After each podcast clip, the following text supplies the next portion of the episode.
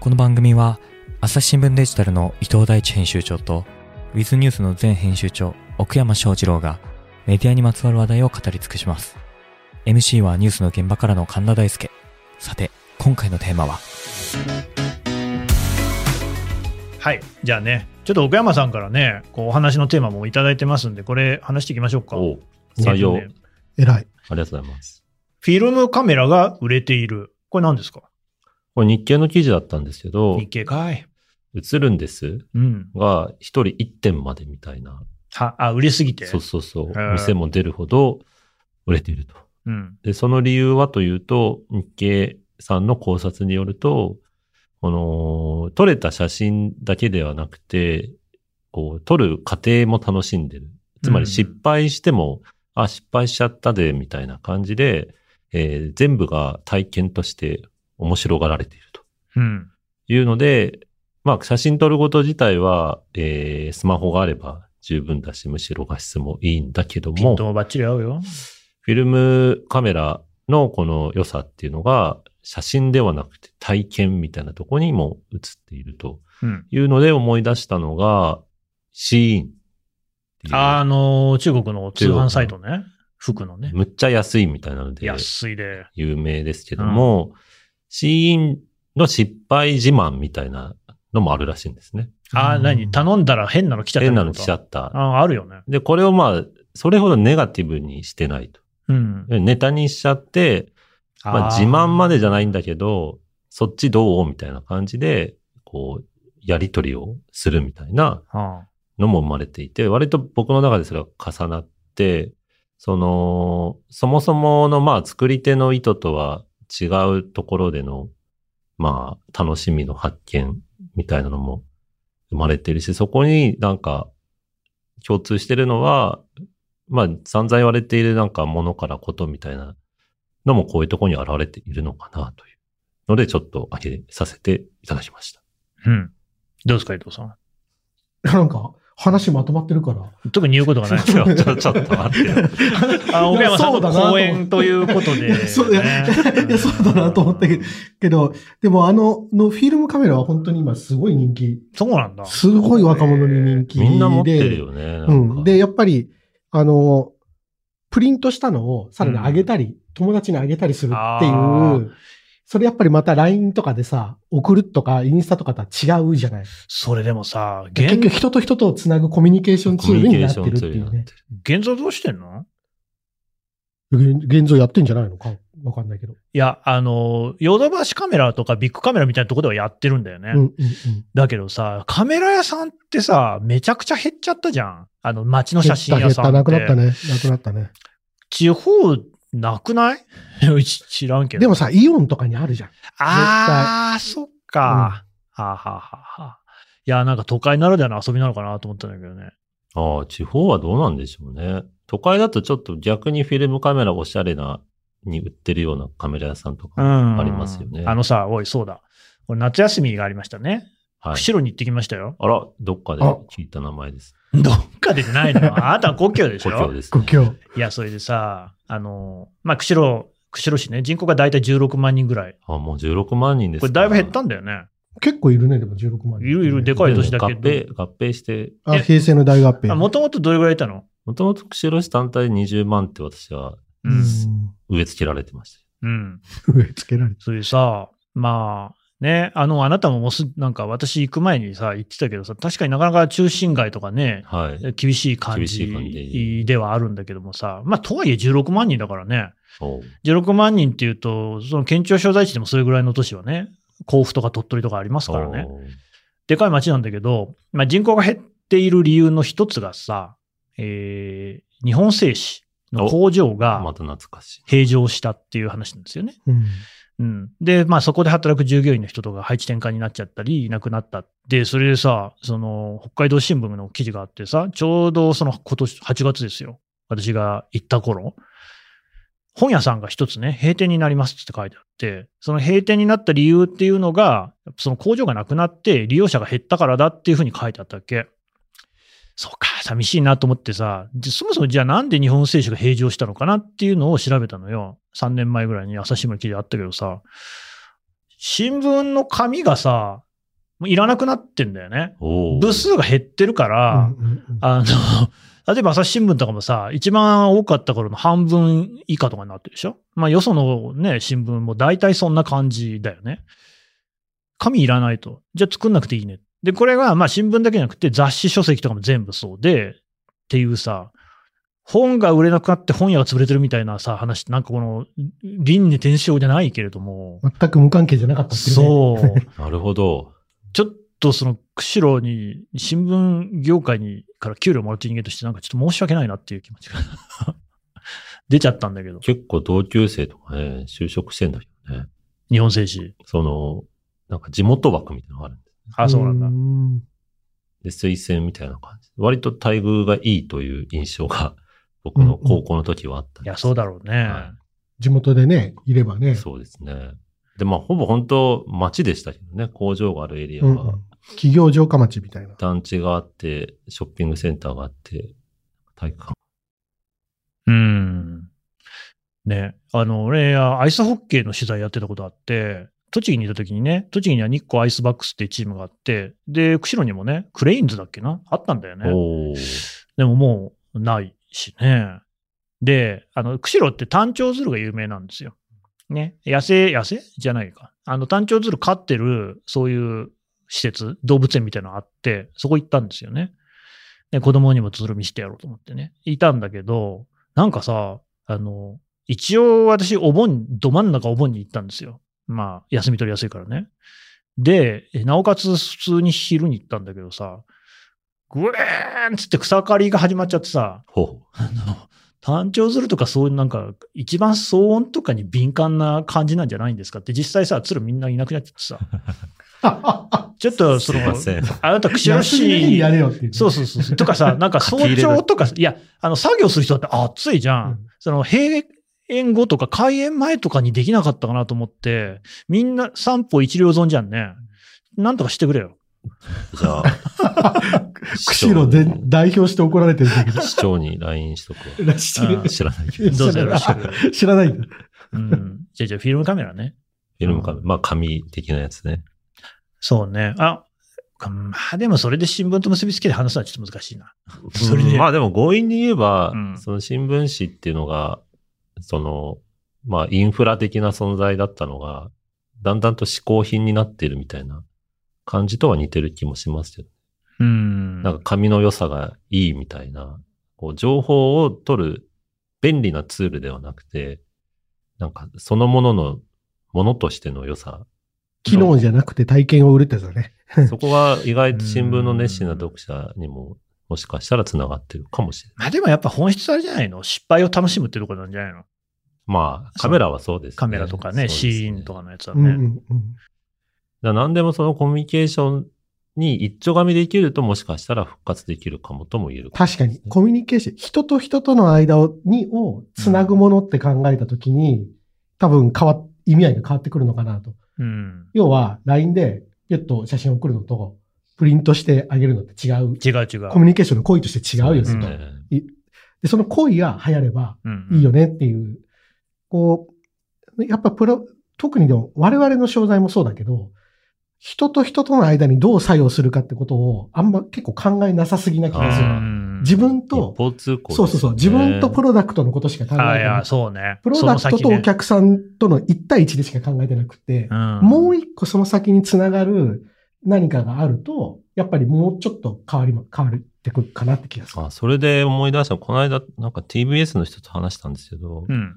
まあ彼は、なんか全然かんビジネスの部門の人なんですけど、えー、ただ TBS の中で今、えー、話題のビバン見てますドラよ。マがあおりもろまいすとね。うん。まあ、ビバンの中身、いろいろあれも考察の対象になるんですけど、俺合ってた。やっぱ二重人格だった。まさにその考察っていうのを最初に作り込んできたと。ああ、なるほどね。で、ストーリーの楽しさは当然あるんだけど、まあ、ちょい出ししたりとか、うん。なんかこう、ヒント与えたりとかっていうので、で、やっぱりこうでしたっていうのが、まあ、ネット上で、こう、ユーザー同士が楽しんでいる。で、なんか、ドラムっていうキャラがいますけども、うんああいうちょっと癖の強いキャラに乗っかったちょっとこう、真似をするとか、うんなんかそういうのも、えーかなり仕込んで、まああれ、半沢直樹を作った人がやっているドラマなのねすごいで、まあそういうツイッター上、でもそれはそもそものドラマの魅力の定義からすると、まあ入るのか入んないのか、議論が分かれるかもしれないんですが、今の時代だとその辺もひっくるめてドラマなのかもしれないみたいな。ことをその人。は、その人なんか Z 世代をちょっと調査する部署にいるみたいなので、その集まりで話を聞いたんですけれども。確かにそのドラマとかだとね、そういう仕掛けとか作りやすい感じするけど、報道、新報聞道はだどうするなのなってん話か、ですよね。いちいち難しいな。できそうな気もするけどね。まあでも話題を読んだ記事とかは、そういう要素があるのかね。うーん。人との、その、だから読者と読者とか読者とその友人をつなげるみたいなところに新聞とか記事を使ってもらう。まあ、すごいね、あの、わかりやすい例で言うと、朝日新聞デジタルは記事を今、プレゼント機能とかはあるよね。うんうんあれなんかまさにそういうことでしょうん、そういうこと。基本はね。そううね。ん。あれも結構、だからなんか、あの、同業者にはね、あんなことやって本当に経営大丈夫なんですかとか言われるけどね。 全然大丈夫だよね。そうなん だ。そうなんだ。もし大大丈夫じゃなかったとしても、それが要因ではない。うん、うん、うん。というふうにね、デジタル編集長が言ってますからね。そうそう、やっぱどうつ、つながっていくかってことが、そうだねまあ、すごい大事かなと。うん。例えば、地上波のさ、そのドラマとかの場合だと、制約が、できるだけリアルタイムで見てほしいわけですよ。そうですね。録画したら CM 飛ばしちゃうし。うんそうですね。だからそうすると、じゃあリアルタイムで SNS で、こう視聴者同士がつながる仕組みを作ったら、録画しないじゃん。うん。単に見るって、そうなんですよ。ドラマって機能だけ、物語の機能だけ与えると、録画して、別に CM 飛ばしてみちゃうから、うんだから多分そうそうじゃないよねって多分制約の中から考えていくっていうことがあると思うんですよね。うんで、それからすると僕らの場合でリアルタイム性はないわけよ。うん。だからそういうの作ってもいいかもね。リアルタイム性ね。ああ。おー作る。うん、作る。生中継的な。生中継、生中継。うん、うん、うん、なんかあれ、新聞読み上げるのとかもやってるじゃん、配信。うん。ああいうのいいんじゃないやっぱすごく。うん。うーん。あ、生中継、そういうことね。そうそうそうそう。うん場に来ない。とはいいはいけはないはいいっていう仕組みを、なるやほっどぱねり作っていく。あそののさ、いや、もちろん一人でも多くの人に読んでもらった方がいいんだよ。ーだからそそそれをするためには、ただいろんなとこ配信したりっていうのもいいんだけど、うんそれってさ、熱量の低い人たちをいっぱい集めることになるじゃん。確かにね。そうですね。で、もちろん熱量低くてもいっぱい集めなきゃいけないようなシーンもあるし、うん。だけどそうじゃなくって、熱量高い人が少なく集まってた方がいい場合もあるわけじゃない。そらそうだ。商品の設計とかさ、プロダクトでう。んうんそういう、そういう時には、その、いろんな制約を設ける。そこのハードルを乗り越えてきてもらうっていうのは大事なのかなって気が。するうん。うん、うん、うんうん。ハードルね。そう。とやっぱあれだよね。そんないつまでもタダで記事が読める時代っていうのは続かないよね。ただで読めるものはただで扱われるから、うん。ただなりに扱うかただなら、りに僕らだってそうじゃないですか。そうだよねう。ん、さあ、そうだわ。だって、買ってきたさ、ティッシュはさ、別にさ、大事に使うけどさ、道端でもらったティッシュはさ、うんズボンのポケットの中に入れて一緒に洗濯しちゃったりするじゃん。うん、選択し ない。その方がめんどそくさいれから。は気づこう違よう。違う違うあれね、だからサイゼリアのチーズよね。あ、そうそうそうそうそうあれなんかも、さ、やっぱタダでかけ放題ってことになるとみんなさ、さ、うん存在に扱っちゃうけれども、やっぱお金払うってことになるとそうもいかないですよね。そうそうそうそうう、ん。朝日新聞ポッドキャスト私は朝日新聞歩きき人工音声が伝える速報ニュースのポッドキャストです通勤中でもお料理中でも運動中でも趣味の作業中でも何かしながら最新のニュースをフォローできますあなたの知りたいニュースどこででも朝日新聞歩ききたった数分で今日のニュースをまとめ聞きあの、ちょっと今思い出したんですけど、何よ。あの、日立って会社あるじゃないですあか。の、知違う違う知らないですねまあそれそうあるじゃないですか知らない人もっていうような話じゃないけそうどうだろうけど。で、日立って10年ぐらい前、はあ、 7000億円とか8000億円赤字があったんですよ。そんなにあったんだ。うん。だけすどごい、なそれ、そこから経営が変わって、うん。で、あの、まあ、経営者が変わって、で、V 字回復して、今めちゃめちゃ儲かってるん何が変わったのですよ。うん。で、その時に、で、まあ、僕その日立の方を何冊か読んで、で、まあ、っていうのは、こう、伝統企業がどうやってビジネスを変えていくのかってことをまあべ学びたくて知り、たいまあ、日立の本を夏休みに読んでたんですけど、いんや、すげえなと思ったのが、そ業ほとんど売っちゃってるっても。あ、 そう。へえ。そ業ほとんど売っちゃって、で、もうデジタルのとインフラをつなぐソリューションを提供する会社になるんだ、みたいなこと言って、ああ。た 例えば電力だとか、うん。えっと、あとは鉄道。で、鉄道って言っても単に電車を売ります、線路を売りますとかじゃなくて、えっと、信号だとか、はい駅はいはのいシステムとかも全部をソリューションでなるほど売。るみたいなるほどねな会社になるみたいなことを言ってて、まあ、そういうことを考えていくと、その、まあやっぱこう時代の変化にどうやってついていくかっていうのはめっちゃ大事だなっていう。うんまあ、ちょっとな、なんでこの話したのか、よくわからなくなっちゃった。いや、でも新聞もやっぱりそういうさ、その読者とその先をああ、そ考うだえったら、た。そうやっだった。ぱソリューションの提供みたいなことソリューョションの提供やんなきゃいけないやんなきゃいけないのかなっていう。ン。うん。人生相談的な感じ社会問題に対するまあ、問題発見じゃないですか、問題発見ね。う。うん確かに。解決までいければよりいいんでしょうけども、発見ぐらいは今でもできそう解ですよね、決って基本的に行政とかがするものだから、まあそうですね。だからそこに行けば解決につながりますよみたいなのを提示とかう。ん、うん。でもそれはね、なんか、今のサムライトでの仕事でもむっちゃ感じますね。というと。その、温度メディアをまあ制作し、コンテンツを、えー制作するみたいなのが、まうあん一つ柱にはなってるんですけど、もう単にバズる記事とかは、当然まあもう求められてなくてあ、、そうなんだ。その温度メディアの先にちゃんと事業が控えてるんですよね。あで、まあ、なんとかっていう新規事業を立ち上げた。あ。はで、この新規事業をちゃんと回すために、温度メディアをいろんな方策の一つとして組み込んでます。うん。なので、メディア単体ではあんまり見てなかったりして、うん。そうすると、まあ、温度メディアを今まで作ってきた流儀は活かしつつ、結構その新規事業に合わせた、こう、やり口も考えなきゃいけなくなってきて、うん。で、それは、まあ、非常に難しくもあり、面白くもあるフェーズではあるんですけど、なんかこう、潮目が変わってるなってすげえ感じます。